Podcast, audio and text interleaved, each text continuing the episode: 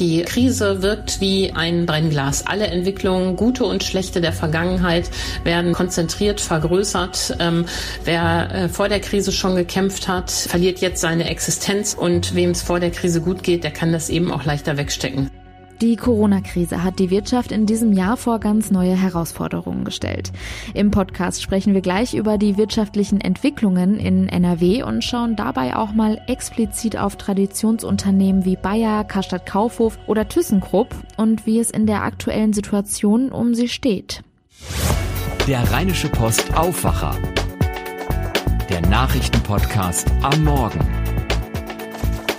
Heute ist Montag, der 28. Dezember. Ich bin Julia Marchese und ich freue mich sehr, dass ihr zuhört. Euch ist bestimmt schon aufgefallen, dass die heutige Episode etwas länger ist als sonst. Das liegt daran, dass vor allem bei dem Thema Wirtschaft dieses Jahr einfach so viel passiert ist, dass wir jetzt die Chance nochmal nutzen wollen und da jetzt so einen kleinen Jahresrückblick mit euch vorhaben. Aber bevor es damit jetzt losgeht, werfen wir zu Beginn wie gewohnt erstmal einen Blick auf das Wetter. Am Wochenende war das ja eher ungemütlich ungemütlich. Vielerorts kam es zu starken Sturmböen und Regen. Es war schlichtweg kalt und nass. So viel kann ich schon mal verraten. Dieses Wetter wird uns auch in den kommenden Tagen noch ein bisschen begleiten.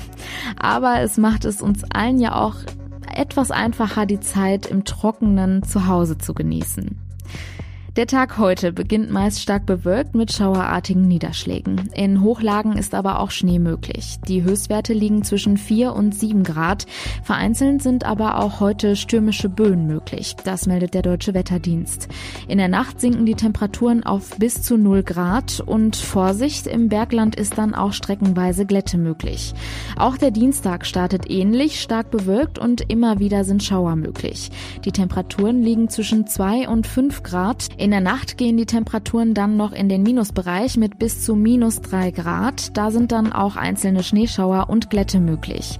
Der Mittwoch beginnt dann wieder mit einem Temperaturanstieg auf bis zu fünf Grad. Örtlich ist auch wieder schauerartiger Regen möglich. Weihnachten ist vorbei und auch das Jahr neigt sich schon dem Ende zu. Insgesamt kann man, glaube ich, sagen, es war ein Jahr der besonderen Art und definitiv ein Auf und Ab. Das gilt vor allem auch für die Wirtschaft. Wenn man sich mal Nordrhein-Westfalens Traditionsunternehmen Bayer, Karstadt Kaufhof und ThyssenKrupp anschaut, dann weiß man, die stecken schon weitaus länger in der Krise. Die Situation in diesem Jahr hat die Lage aber zum Teil nochmal verschärft. Aber es gibt natürlich auch Firmen, die dieses Jahr gut für sich nutzen konnten und große Profite erwirtschaftet haben.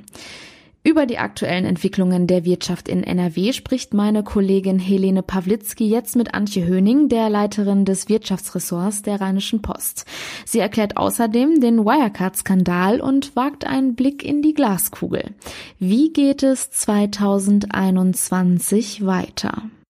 Es war ja ein Jahr für die Wirtschaft, muss man sagen, wo am Anfang wir eigentlich in so ein Jahr, das ist ja bei Corona fast überall so reingegangen sind, wo wir gedacht haben, ach, ist doch alles gut. Und dann ging es auf einmal ziemlich schnell in eine ziemlich große Unsicherheit und teilweise auch ziemlich hart bergab.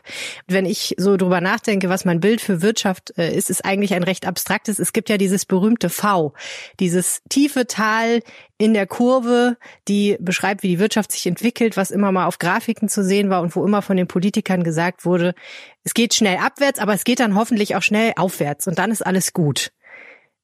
Ist das so gekommen?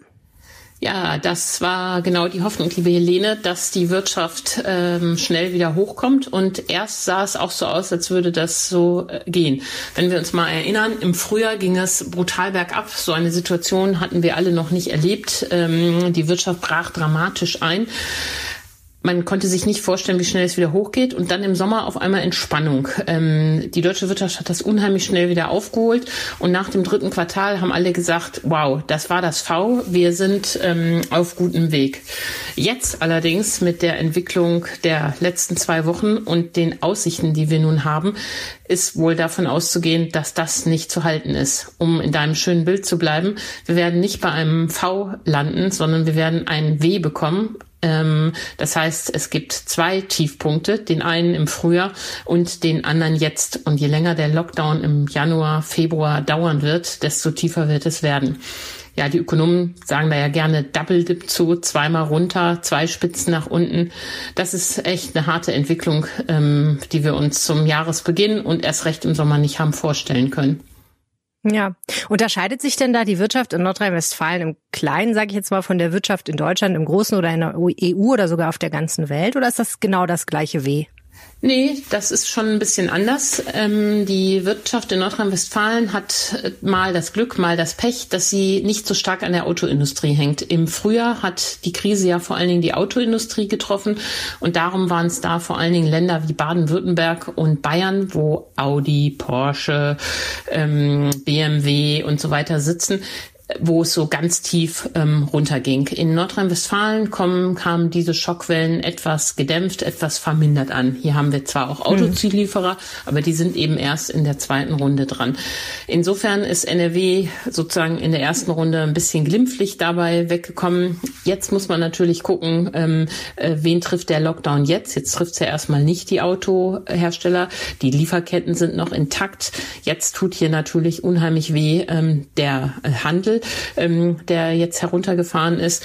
Und unsere üblichen ähm, Problemkinder wie ThyssenKrupp und Bayer ähm, leiden natürlich auch unter der Krise zusätzlich. Man muss mal gucken, wie stark sich das jetzt auswirken wird.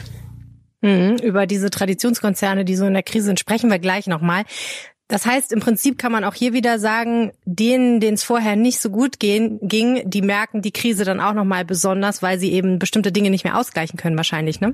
Ja, da hast du total recht. Die äh, Krise wirkt wie ähm, ein Brennglas. Alle Entwicklungen, gute und schlechte der Vergangenheit, werden durch die Krise konzentriert, vergrößert. Ähm, wer äh, vor der Krise schon gekämpft hat, ähm, wird jetzt verliert jetzt seine Existenz und wem es vor der Krise gut geht, der kann das eben auch leichter wegstecken. Es ist ja im Prinzip auch bei der bei den Menschen so bei der Bevölkerung. Wer ein Haus hat mit einem Büro, wo er Homeoffice machen kann, den belastet das alles nicht so wie die arme Familie, die in einer Dreizimmerwohnung sitzt und Homeschooling und Homeoffice vereinbaren muss.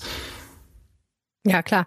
Ähm, ein Betrieb, der ganz früh schon äh, in der Corona-Krise ganz dolle Schlagzeilen gemacht hat, war ja Tönnies, der Fleischbetrieb äh, aus Ostwestfalen. Und man muss sagen, der hat dann ehrlich gesagt auch so ein bisschen die gesamte Fleischbranche mit runtergezogen, oder? Ja, da gilt, glaube ich, den Satz, den du vorhin schon gesagt hast. Äh, die Krise ähm, äh, macht alles deutlicher und die Fleischbranche steht ja seit langem ähm, im Fokus von Gewerkschaften, Politik und zwar ähm, durch die Bank durch. Äh, die Arbeitsbedingungen dort finanzieller Art zum Beispiel waren schon immer ähm, schl äh, schlecht. Äh, das Unwesen mit Leih- und Werkarbeitern war eigentlich schon immer ähm, auf dem stand schon immer auf dem Prüfstand und nun hat sich in der Krise eben gezeigt, dass das nicht nur ähm, finanziell ähm, eine Schweinerei ist, um mal so ein Bild zu sagen, äh, sondern auch ähm, äh, für die Gesundheit der Mitarbeiter. Bei diesem System war es ja eben nicht möglich, offenbar, dass ordentlich nachverfolgt wurde, wer war wann wo. Die Unterbringung äh, in diesen Gemeinschaftsunterkünften war nicht nur eigentlich unangemessen ähm, für eine heutige Marktwirtschaft, sondern sie war eben auch gesundheitsschädlich, weil sich das Virus da verbreiten konnte. Also äh, für Tönnies ähm, äh, hat die Krise, glaube ich, die äh, heilsame Lehre gebracht, dass man so im äh, 21. Jahrhundert nicht mehr produzieren lassen kann und dass sich da was ändern muss. Also so gesehen hat es auf Dauer einen, äh, sogar einen Vorteil gebracht. Das äh, Leiharbeitswesen dort wird ja jetzt eingeschränkt. Wer künftig in fleischverarbeitenden Industrien arbeiten muss, muss dort auch fest angestellt werden. Und das ist auch vollkommen richtig so. Mhm. Ja, da sprang die Politik dann auf einmal eilends herbei. Ähm, wer profitiert denn von der Corona-Krise im Sinne von wessen Geschäfte sind gut gelaufen, weil die Pandemie kam? Ja, das äh, lass uns auch nach Nordrhein-Westfalen ähm, blicken, weil wir hier ja so schön alles haben. Mhm. Ähm, hier gibt es ja ganz klar Unternehmen, die auch profitieren, weil sie Produkte haben, die jetzt unheimlich gebraucht werden. Da ähm, fällt vor allen Dingen Kia Gen auf. Ähm, das ist ja der Testhersteller aus Hilden, der schon früh Tests äh, aller Art äh, auf ähm, Ebola, auf Tuberkulose, auf andere Krankheiten gemacht hat, auf Gebärmutterhalskrebs. Und die haben, ähm, weil sie unternehmerisch fix sind, schnell auch auch umgeschwenkt und haben angefangen, Schnelltests ähm, für Corona zu entwickeln und sind damit äh, sehr erfolgreich, eindeutig ein Profiteur. Ähm, für die hatte das sogar den positiven Nebeneffekt, dass sie eine geplante Übernahme, ähm, die Kiagen rasiert hätte, abwenden konnten, weil neu über den Preis verhandelt werden musste und dass äh, der Konzern aus Amerika, der die schlucken wollte, dann gesagt hat, nee, das ist uns zu teuer. Also ähm, Kia Gen ist da ein deutlicher Profiteur. Profitieren tun natürlich auch Unternehmen, die ähm, Schutzkleidung herstellen. Ähm, äh, ich will jetzt das Fass mit Van Laak nicht aufmachen, aber ich wollte gerade sagen, natürlich ja, wirtschaftlich profitiert man, aber bei Van Laak kam das dicke Ende dann hinterher, das politische, ne? Wobei genau. das denen jetzt nicht geschadet hat wahrscheinlich. Genau, da, ähm, darüber äh, reden wir noch mal ein andermal. Ähm, aber wir können es ganz kurz mal erklären für die, die es nicht mehr so auf dem Schirm haben. Also das äh, äh, Problem, was sich jetzt politisch ergab, war so ein bisschen, dass die Frage aufkam, wie kam eigentlich der Kontakt der Politik zu Van Laak zustande und der Großauftrag, wo es dann um Schutzkleidung und Masken ging und die Frage stand im Raum, ob es da vom Ministerpräsidenten Armin Laschet ein, eine unzulässige Kontaktaufnahme gegeben hat. Aber letztendlich muss man sagen, ähm, ließ sich das wahrscheinlich nicht so richtig erhärten. Jedenfalls bisher nicht. Genau, so war es wohl. Da ist, äh, da ist der, die, der Kontakt hergestellt worden in einer Situation, wo Deutschland ja händeringend äh, nach Schutzausrüstung überall gesucht hat. Und äh, da ist äh, das sicher unproblematisch gewesen, da eine Telefonnummer weiterzugeben. Ähm, es ist dann entscheidend, dass bei der weiteren ähm, Auftragsvergabe alles äh, nach den Regeln abgelaufen ist. Ähm, äh, die Regierung sagt, das sei so gewesen. Und sofern man da nichts anderes nachweisen kann, ist sicher eine Kontaktvermittlung allein überhaupt nicht problematisch dramatisch, zumal in der Zeit. Aber ähm, mal schauen, wie sich das da noch ähm, weiter entwickelt. Naja, aber auch andere Unternehmen profitieren natürlich davon. Äh, all die ähm, Hersteller von äh, ähm, Konferenzsystemen, wir denken an Zoom, Microsoft Teams, ähm, die jetzt äh, davon ähm, profitieren. Ähm, alle, die die Reagenzien herstellen, jetzt die Logistikunternehmen in NRW zum Beispiel wird der Impfstoff ja von Kühne und Nagel verteilt. Riesenauftrag für die. Ähm, und natürlich im Weihnachtsgeschäft, das gerade hinter uns liegt, äh, hat natürlich, haben natürlich alle Paketdienste profitiert. Mit dem Lockdown ähm, kurz vor Weihnachten im stationären Handel ist ja das Volumen der Internetbestellungen und Internetauslieferungen nochmal kräftig angestiegen. Ja, generell, ne? Die Logistikbranche hat ja äh, und die Verteiler von Dingen sozusagen haben ja schon wahrscheinlich im ersten Lockdown, auch der Onlinehandel hat da ja stark profitiert, weil dann viele Leute eben bestellt haben, statt, äh, weil die Läden hatten ja zu. Ja, genau. Und das äh, hat sich im Weihnachtsgeschäft, äh, was ja ohnehin natürlich der umsatzstärkste Monat des Jahres ist, nochmal kräftig ähm, erhöht und äh, stellt, hat die Post ja auch durchaus vor Herausforderungen gestellt. Hm. Wir haben jetzt ganz viel über Unternehmen und Unternehmer geredet und ein paar Unternehmer, zum Beispiel ja auch die Hersteller des Impfstoffs hier in Deutschland, kann man sagen, die ähm, sind jetzt vielleicht zu Millionären geworden, dadurch, dass sie eben mal dieses Unternehmen gegründet haben. Aber was bedeutet das Ganze denn für die Arbeitnehmer? Das hat ja wahnsinnige Auswirkungen auf äh, unsere Art zu, gehabt zu arbeiten in vielen Bereichen. Ne? Erstmal, äh, wo du die Impfstoffhersteller nennst, sie, es hat hm. sie natürlich sogar zu Milliardären gemacht. Äh, die, äh, ich wollte es nicht, nicht übertreiben. die die BioNTech-Gründer, die ja wirklich äh, eine bahnbrechende Idee da hatten, äh, waren schon ähm, vorher ähm, weit oben auf der Liste äh, der reichsten und äh, das sei ihnen natürlich gegönnt. Sie hatten eine geniale Idee. Sie sind da ins Risiko gegangen. Sie haben da die richtigen Partner gesucht und ähm, sollen gerne äh, die Ernte dafür einfahren. Aber zurück zu Wobei ich neulich die interessante äh, äh, Anmerkung gelesen habe, dass wir jetzt aufpassen müssen, dass das nicht zur nächsten MP3 wird. Was steckt denn da dahinter? Gerade ähm, äh, vor Weihnachten war es ja so, dass äh, die Briten schon geimpft haben, die Amerikaner auch und die Deutschen aber noch nicht, weil sie auf ihre Europazulassung warteten. Und manche haben dann schon gemeckert, äh, das könne doch nicht sein, das sei wie beim MP3-Spieler oder dem Faxgerät erfunden in Deutschland. Das große Geschäft macht das Ausland. Das ist doch Unsinn, möchte ich da rufen. Ähm, es äh, ist ja so, dass äh, das hier entwickelt worden ist, toll, ähm, und dass es dann auch in Deutschland ähm, geimpft wird. Da kommt es auf zwei, drei Tage, auf zwei, drei Wochen überhaupt nicht an. Wir haben sowieso nicht genug Impfstoff, um alle im ersten Quartal zu impfen. Und äh, für es ist so wichtig mit Blick auf die Impfskepsis, dass ähm, die Leute dem Verfahren vertrauen, dass sie den Ergebnissen vertrauen, weil äh, wir in Deutschland nicht mal 60 Prozent sich impfen lassen wollen. Und um da die letzten Skeptiker zu überzeugen, Folgen muss das Verfahren einfach sauber und gut sein und bis zum Ende laufen. Und auch sollte nicht gerade Deutschland ähm, aus der EU äh, phalanx ausscheren, sondern sich da schön im Gleichschritt mit der EU bewegen. Ähm, gerade in der EU-Ratspräsidentschaft sollte Deutschland keinen nationalen Alleingang wagen und haben sie ja auch nicht gemacht. Ähm, und wir können uns jetzt freuen, dass der Impfstoff da bald im großen Stil kommt. Absolut. Jetzt habe ich die aber sehr von den Arbeitnehmern abgebracht. Sorry. Jetzt kommen wir nochmal zurück zu den Arbeitnehmern. Genau, das Arbeiten hat sich äh, für alle äh, stark verändert, ähm, äh, auch zum Positiven und Negativen. Es war ja erstaunlich, wie im Frühjahr ähm, nach einer kurzen Schockstarre die IT-Abteilungen in allen Unternehmen reagiert haben und wie viel Homeoffice plötzlich technisch und auch organisatorisch möglich war. Wie viele Unternehmen haben äh, vor der Krise gesagt, Homeoffice geht bei uns nicht, können wir nicht organisieren. Auf einmal mussten sie und es ging. Technisch wie organisatorisch. Und äh, diese Entwicklung ähm, wird natürlich auch die Krise überleben. Das Arbeiten wird nie wieder so sein wie früher. Also kein Unternehmen kann mehr sagen, ähm, wir können Homeoffice nicht mehr ermöglichen. Wir kommen alle wieder in unsere Büros zurück. Es wird Präsenztage geben, aber ähm, da, wo es vielleicht auch aus Sicht des Arbeitnehmers äh, gut wäre, ähm, wird man Homeoffice machen. Naja, und auch beim Thema Geschäftsreisen äh, wird sich total viel verändern. Ähm, die Henkels, Bayers, ähm, Lanxess dieser Welt sehen, dass sie nicht äh, alle Mann ständig in China und Brasilien vor Ort sein müssen. Das kann man auch viel per Videokonferenz äh, erledigen. Das entlastet die Unternehmen und äh, tut der Lufthansa weh. Aber so ist es nun mal mit Strukturwandel, auch beim Reisen. So ist es. Ansonsten muss man ja sagen, ab vom Homeoffice hat es natürlich das Jahr für viele Kurzarbeit und Unsicherheit über ihren Arbeitsplatz gebracht. Ne?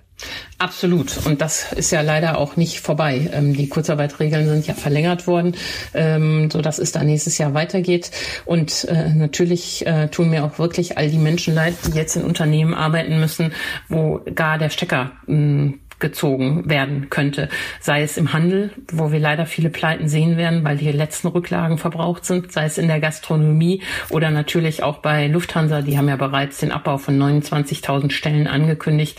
Das tut natürlich ähm, echt weh und da äh, müssen viele Menschen ähm, um ihren Arbeitsplatz fürchten. Ja, 2020 ist nicht ausgekommen ohne einen großen Wirtschaftsskandal und der Name, der einem dabei einfällt, ist Wirecard. Ein Unternehmen, dessen Geschäftsmodell ich bis heute nicht so hundertprozentig richtig verstanden habe, aber was ich verstanden habe, ist, da gab es Milliarden von Euro, die es gar nicht gab. Genau. Das Unternehmen ist ja groß geworden, weil es Zahlungsabwicklung für Kartenzahlungen macht. Ähm, also wenn man bei Aldi an der Kasse zum Beispiel früher gezahlt hat, dann war die Technik, die da im Hintergrund lief, ähm, äh, von äh, Wirecard. Also eigentlich ähm, ein äh, tolles Unternehmen.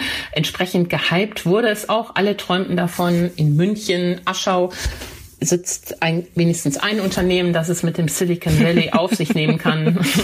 Die Politiker und Analysten haben sich überschlagen, um dieses Unternehmen zu vieren. Aber dann kam es eben, äh, wie man vielleicht in der Medizin sagen würde, zu einem multiplen Organversagen. Alle, die daran äh, mitwirkten, aufzupassen, haben versagt. Die Aufsichtsräte haben sich blenden lassen von den tollen Zahlen. Die ähm, Wirtschaftsprüfer von EY haben sich blenden lassen über Jahre, ähm, obwohl schon früh Unstimmigkeiten aufkamen.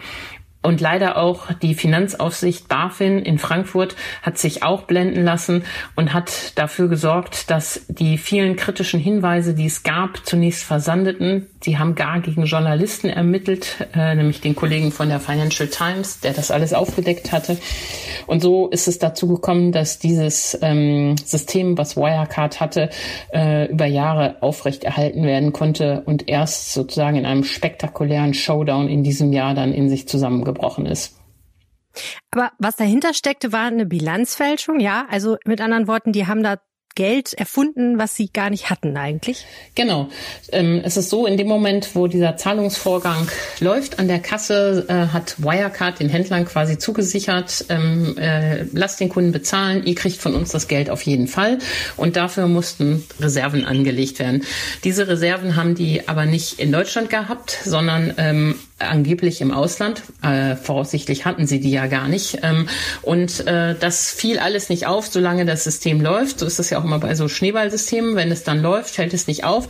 Aber der Wirtschaftsprüfer muss, um sagen zu können, die Bilanz ist sauber, sehen, ähm, wo diese Gelder tatsächlich sind. Und ähm, EY hat sich zunächst mit ähm, mündlichen Erklärungen oder unübersichtlichen Bescheinigungen ähm, zufrieden gegeben. Und erst als äh, dann der Verdacht massiv wurde und die ähm, äh, Belege eingefordert haben, wo man es klar ähm, äh, erkennen musste, kam eben heraus, das Geld, was angeblich auf sogenannten Treuhandkonten in Asien lag, sozusagen als Sicherheit, gab es gar nicht. Äh, möglicherweise sind die Umsätze ähm, sogar in dem Maße erfunden worden. Das Geld ist in anderen dunklen Kanälen versickert. Wir wissen es alles nicht. Ähm, es ist ein irres Ding, das jetzt aufzuklären und dass der Finanzchef, der da für die ganze Sache zuständig war, seit Monaten auf der Flucht ist, gibt dem Ganzen noch so einen totalen Krimi-Anstrich. Also ja, total. Ich habe auch am Bahnhof dann so ein Plakat gesehen, Jan Masalek wird gesucht und so, und da denkt man sich schon, meine Güte, ist ja, ja irre. Und es ist ja nicht irgendeine Hinterhofklitsche gewesen, es ist ein DAX-Konzern gewesen. Ähm, das war ja auch für die Börse total peinlich. Ähm, die haben ändern ja jetzt auch ihre Regeln, welche Unternehmen da in den DAX können. Naja, echt erstaunlich. Im, ähm, Und für die Anleger ist es ganz schlimm, oder? Für die Anleger ist es ganz schlimm, aber man muss auch sagen, die konnten halt den Hals nicht vollkriegen. Wirecard hat da Renditen ausgewiesen die schon exorbitant waren. Und eigentlich gilt immer, wenn man, äh, wo es hohe Renditen gibt, gibt es hohe Risiken. Dass das sogar kriminelle ähm, Risiken, kriminelle Renditen waren, dann natürlich für den normalen Anleger nicht zu sehen. Nur ähm, Leute, bleibt bei euren Leisten. Geschäftsmodelle, die ihr nicht einschätzen könnt, ähm, äh, überhöhten Versprechungen, traut dem nicht. Das geht immer wieder schief. Und so ist es so ein bisschen wie der neue Markt Anfang des ähm, Jahres 2000. Ähm, die Gier äh, lässt die Leute dann doch immer wieder auf die Nase fallen. Aber gleichwohl, das Versagen war äh, umfassend und dass der Chef der Finanzaufsicht noch immer im Amt ist, finde ich skandalös, zumal dann sogar noch rausgekommen ist, dass Mitarbeiter der Finanzaufsicht selber mit Papieren gehandelt haben. Sowas geht natürlich alles gar nicht. Das muss total sauber sein. Da muss es ganz nach Compliance-Regeln abgehen, damit man auch wirklich eine ähm, Aufsicht mit Biss ist. Ähm, also ähm, ich bin erstaunt, dass der BaFin-Chef noch immer im Amt ist. Vielleicht soll er mal die letzte Patrone sein, wenn das an äh, das Bundesfinanzministerium näher heranrückt. Wir müssen abwarten. Ja, wir wollen es jetzt auch nicht zu weit breit treten, aber man muss ja auch sagen, das Ganze hat jetzt im Moment noch ein politisches Nachspiel und könnte noch mal spannend werden für Olaf Scholz, der ja für die SPD Kanzlerkandidat ist und gleichzeitig Finanzminister aktuell. Das heißt, da ist ja immer die Gefahr, dass ihm das auch noch richtig auf die Füße fällt. Bislang ist es ja nur so ein bisschen ihm auf die Füße gefallen praktisch. Genau, genau. Ähm, und deshalb vermute ich ja mal, dass der, der politische Druck auf den ähm, BaFin-Chef Hufeld bislang eher verhalten war. Es kann ja sein, dass der politische Druck auf Olaf Scholz wächst und man dann sehen muss, ähm, wer denn vielleicht ähm, äh, als erstes gehen könnte, bevor das für den Finanzminister zum Problem wird. Genau, wir werden sehen, ja. Bei Wirecard muss man sagen, war der Niedergang selbst verschuldet. Bei den NRW-Traditionskonzernen, über die wir jetzt reden, kann man das wahrscheinlich nicht im Einzelnen immer so sagen. Und man muss auch sagen, dadurch, dass die in Nordrhein-Westfalen so eine lange Tradition haben, ist da vielleicht auch immer ein bisschen, ja, Sentimentalität bis Trauer dabei, wenn es denen nicht gut geht. Ähm, sprechen wir kurz über Bayer. Mein Eindruck ist, seit die Monsanto 2016 übernommen haben, ist da immer wieder eigentlich, äh, ja, es ist immer wieder problematisch, die Situation, oder? Ja, du hast recht, Helene Bayer. Ähm, das tut einem echt total weh, äh, so ein Traditionsunternehmen zu sehen, wie es abschmiert. Aber ich muss dir widersprechen in einem Punkt, dass das nicht, äh, dass es nicht äh, selbst verschuldet ist. Niemand hat Bayer gezwungen, Monsanto zu kaufen. Das und stimmt, äh, die Warnungen äh, waren äh, wirklich genug da. Ähm, also es ist, ähm, das hat Bayer natürlich nicht äh, fahrlässig gemacht. Die hatten äh, ein Problem und für das haben sie auf den ersten Blick auch eine kluge kluge Lösung gefunden. Bayer hatte das Problem, dass es ein äh, guter Pharmakonzern war mit starken Medikamenten, deren Patent aber in den nächsten Jahren abläuft. Dazu zählt zum Beispiel das äh, Schlaganfallmittel Xarelto, was ja auch viele kennen. Ähm, Bayer war, ist aber in der Weltvergleich, im Weltvergleich nie ähm, äh, top gewesen oben, sondern immer so im Mittelfeld. Das heißt, es drohte immer eine Übernahme durch einen anderen Pharmakonzernen. Das äh, Problem hat man sehr gut erkannt äh, in Leverkusen und hat äh, unter dem Eindruck der Lipobuy-Krise, als der Kurs vor ähm, nach dem Skandal um den Cholesterinsenker so dramatisch eingebrochen war, hat man gesagt, wir müssen uns schützen, wir müssen ein zweites Standbein aufmachen, was ebenso stark ist und hat die Agrochemie entwickelt, also Pflanzenschutz und Saatgut und hat sich dann umgeschaut.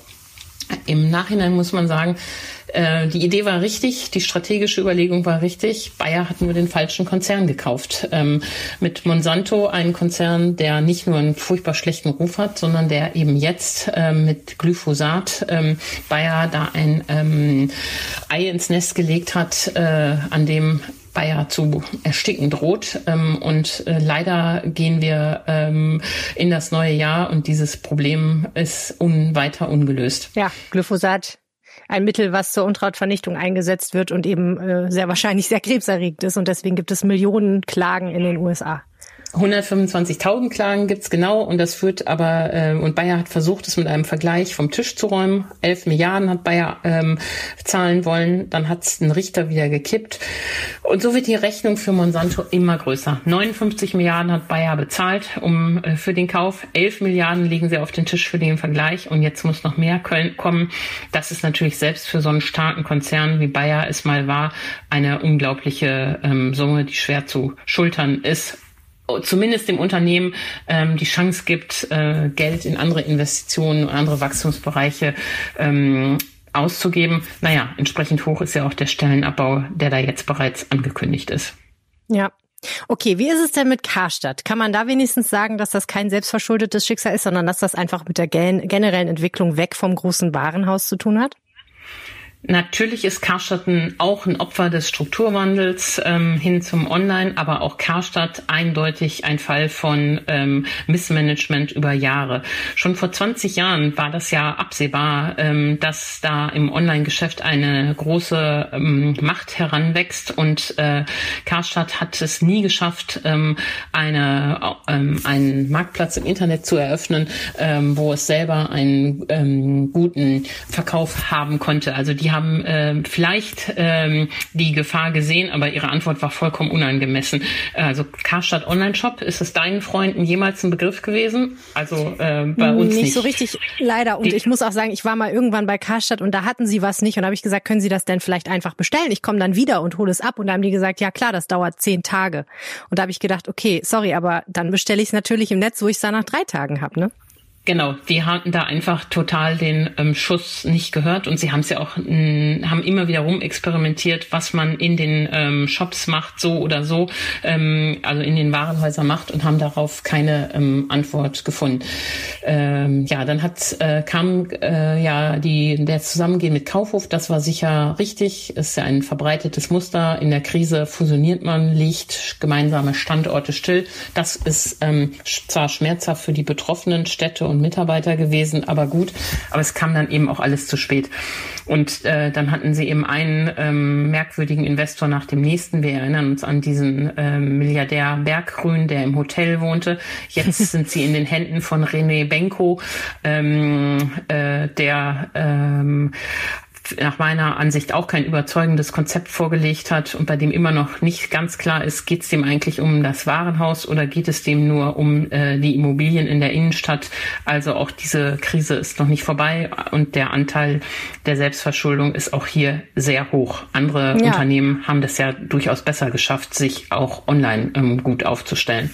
Ja, und dieses Jahr haben wir ja gesehen, ähm, es gab wahnsinnig viele Filialschließungen und ein paar wurden dann wieder abgewendet, aber trotzdem, das konnte man schon sehen. Ne? Also das ist jetzt, die Substanz ist langsam auch weg, ne?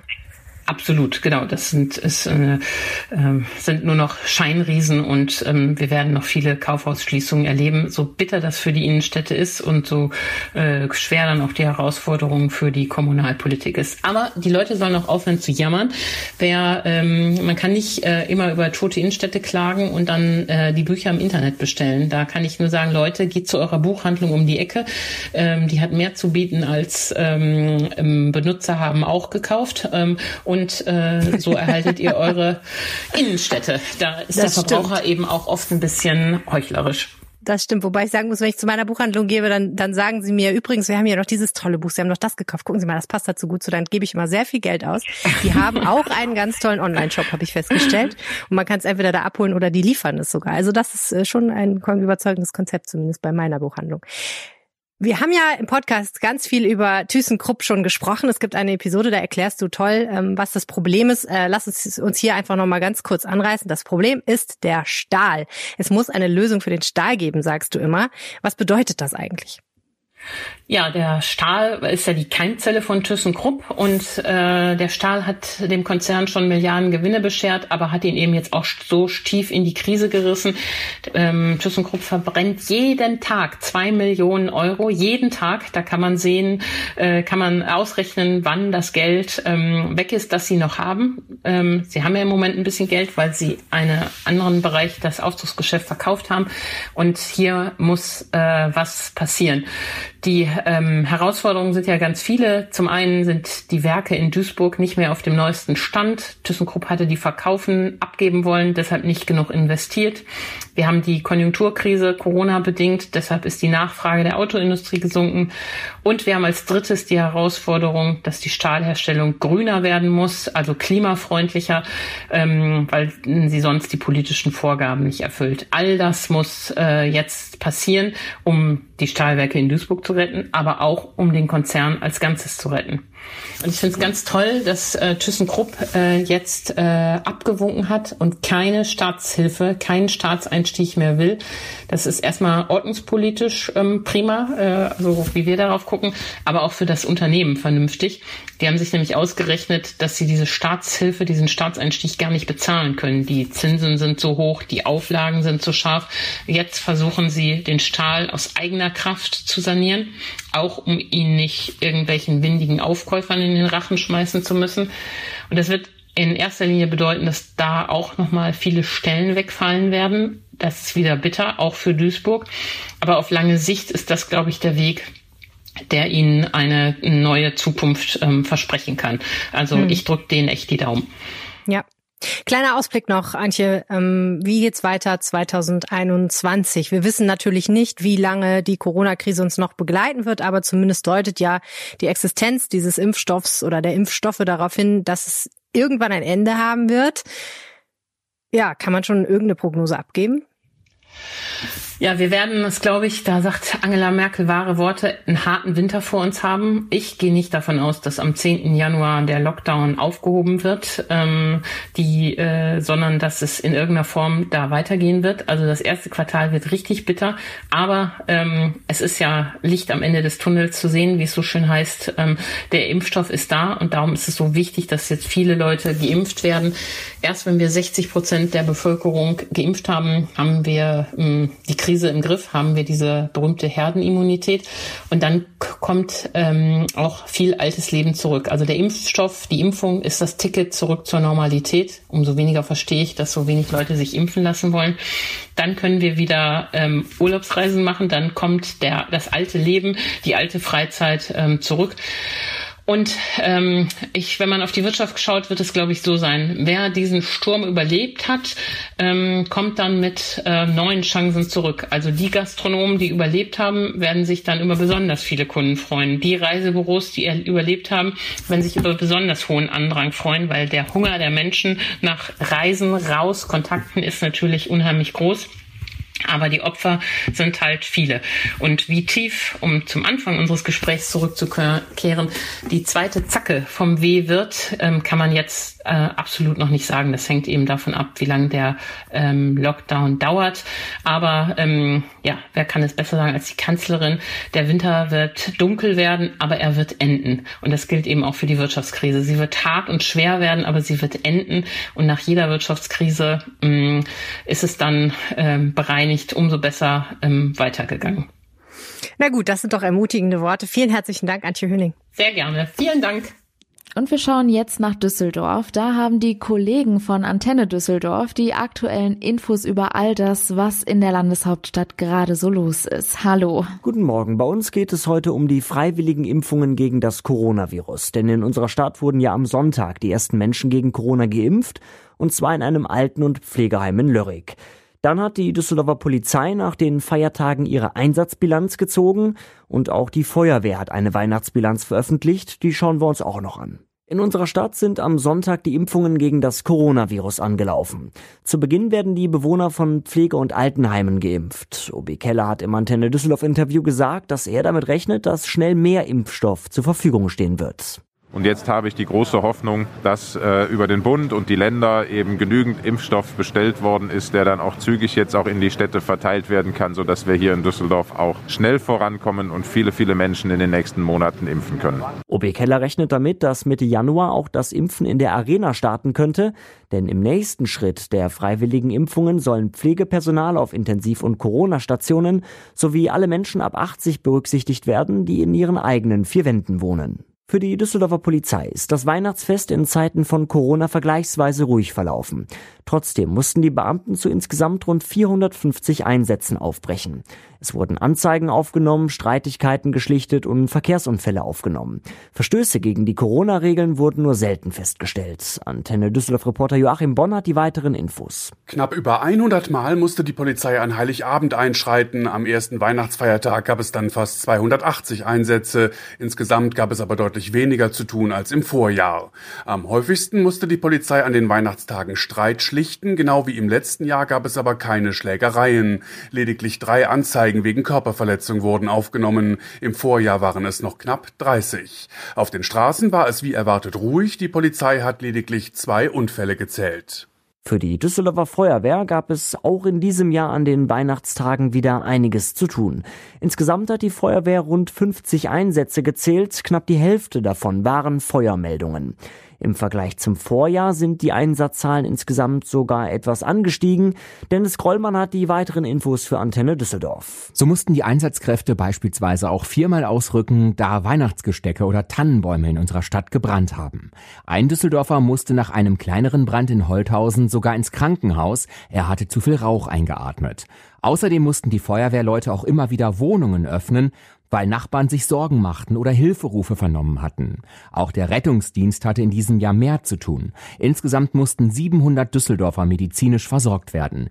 Die Notfallsanitäter mussten fast 400 Mal ausrücken. Und soweit der Überblick aus Düsseldorf. Mehr Nachrichten gibt es auch immer um halb bei uns im Radio und rund um die Uhr auf unserer Homepage antennedüsseldorf.de. Und wir kommen jetzt zum Schluss nochmal zu den weiteren aktuellen Nachrichten aus NRW. Durch die Freigabe einer Behelfsbrücke soll die Bahnstrecke zwischen Essen und Duisburg ab heute wieder regulär befahren werden. Auf der Strecke kam es zu monatelangen Einschränkungen. Grund dafür war ein Tanklasterbrand unter der Eisenbahnbrücke auf der A40 bei Mülheim. In NRW finden Fahrgäste bislang nur an 24 von insgesamt 701 Bahnhöfen und Haltepunkten einen freien WLAN-Zugang. Das geht aus einer Antwort der Bundesregierung auf eine Anfrage eines Bundestagsabgeordneten hervor.